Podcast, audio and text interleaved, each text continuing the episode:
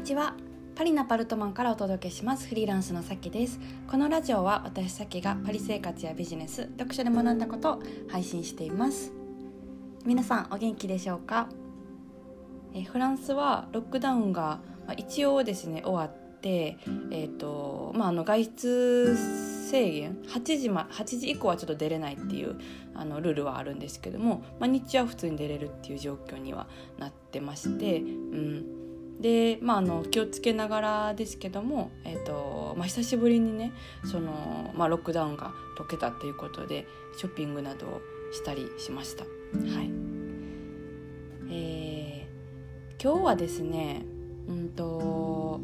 宗教とあの詐欺っていうのを無駄に言い過ぎないっていう話をしたいなと思います。この、まあ、テーマを今日話そうと思ったきっかけとしてはあの YouTube の番組を見てたんですよ。で皆さんも多分ご存知かなと思うんですけど最近「ウィンウィンウィン」っていう番組が始まりましたよね YouTube の中で。あの宮迫さんと、えー、オリラジの中田さんがえー、やってる番組なんですけど、うんまあ、あの結構こう YouTube での革命と言われてる、えーまあ、番組なんですよね、うん、もうテレビ張りのセットですごいクオリティで、えーとまあ、テレビでは今できなくなっているようなことを届けるっていう、あのまあ、番組ですごい革新的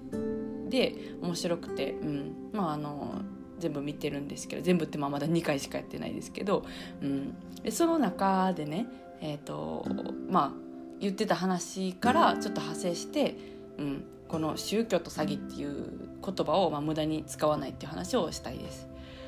で私がまあ見たのは第2回目のあのキングコングの西野さんが出てる回だったんですよね。であのすごい面白かったんですけど感動もしたし、うん、ちょっと泣きながら見てたんですけど、えーとまあ、この話の中で、えーと、西野さんというゲストにフォーカスしてこの方は今何をやってるのかとかね何を目指してるのかみたいな話を主にしてるんです。であの西野さんっていう人は皆さんもまあご存知かもしれないですけど、まあ、芸人さんで、えーまあ、テレビの業界に出ましたけども2008年ぐらいから、えー、絵本絵本作家とかアーティストとかとして活動し始めて今は結構ね起業家の、あのー、活動の面も結構強くて、えー、いろんなところでこう活躍されてる方だと思いますけど、うん、でこの方が、えっとまあ簡単に言ったらそのやってることが先進的すぎてずっと理解されなかったらしいんですよ。で、えっと、10年ぐらい先を行くことをやってるんですね。ででもその今の常識例えば2008年ぐらいに、えーと、この、まあ、テレビが全盛期という時代終わるっていうふうに見越して別の活動を始めたっていうことに対してその時の常識からしたらえー、西野さんがやってることが周りの人が理解できなかったからこの人なんかあのおかしいことしてるとかみたいな感じで結構叩かれたらしいんですね。でも10年後、まあ、12年後の今になって、えー、ようやくその世間が、えー、西野さんの考えに追いついてきたというか意味が分かったらしく分かったそうでですごい今はあの、ね、人気といいますかやってることも認められてで、えー、と活躍されてるっていう感じなんですね。でその話の中で、えーまあ、その当時2010年2008年今から10年ほど前の時に、えー、西野さんが芸人、まあ、しかもすごい売れっ子だったところから降りて、えー、別の活動を始めた、うん、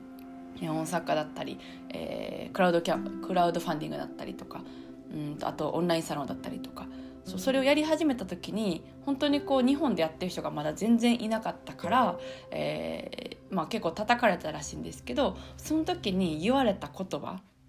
で一番多かったのが「詐欺宗教」って言われたらしいんですよ。うん、で、まあ、これは結構こうあるあるだなっていうか感じで思うんですけどなんか日本で割とこう、まあ、日本に限らず世界中で新しいことをやる人ってあの周りの人が意味わけわからないからわけわからないっていう理由で詐欺と宗教っていう言葉で片付けようとするっていう風潮は、まあ、いつもどこでもあると思うんですよ。そうでもあのそれってこう自分がよく分からなくて理解できないというあの自分にとっての不明瞭さがあるからなんか気持ち悪くて詐欺とか宗教って言っておけばその、えーと、存在が悪になってで自分は正当化されてあ自分はこのままでいいんだって安心できるからこう詐欺とか宗教って言葉を使っちゃいがちなんですよね。で、まあ、実際その本当に詐欺とか本当に宗教っていうのはありますし、うん、なんかじそう本当にこう詐欺なのに詐欺って言ったらいけないっていう意味ではないんですけど、えっと、ここでね私が思ったことはそのむやみやたらと詐欺と詐欺宗教って言わない方がいいと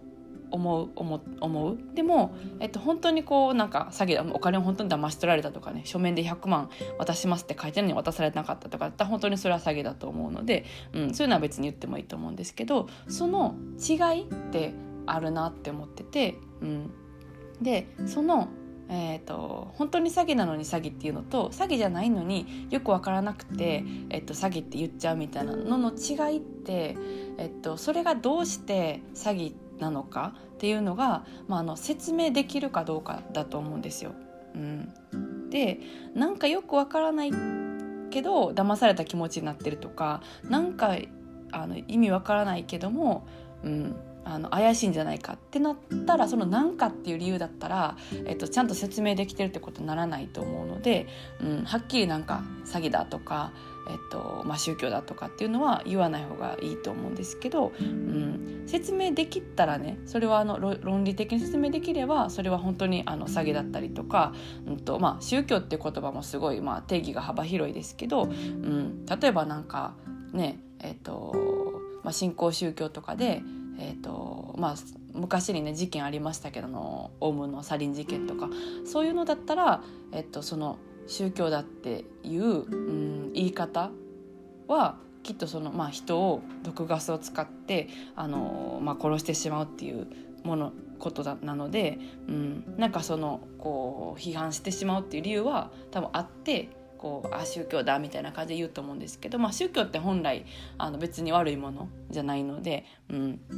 うんとまあ、ここはすごい定義が広いのでうんなんか言い方にね語弊があるかもしれないですけどもはい。まあ、あの本当にこうよくわからないから詐欺とか宗教って言っちゃうのは思考停止につながるだけなので、うん、なんかや,、ま、らない方がいいなって思いますし今日のこの私が見た「winwinwin」という番組でうんうんと、本当は先進的なことをしててそれを先にやれば先行者利益も取れるし時代の先も見えるのになんかよく理解できなくて怖いっていう理由で蓋をすることによって、えーと、新しいことに気づけなかったりとかするっていう自分へのデメリットもめちゃくちゃでかいので、うん、あんまりこうねむやみやったらと詐欺だ宗教だみたいなよく言われますけど、うん、その理由が説明できなかったらえっとまあ、言わない方がいいかなって私は思います。うん。はい、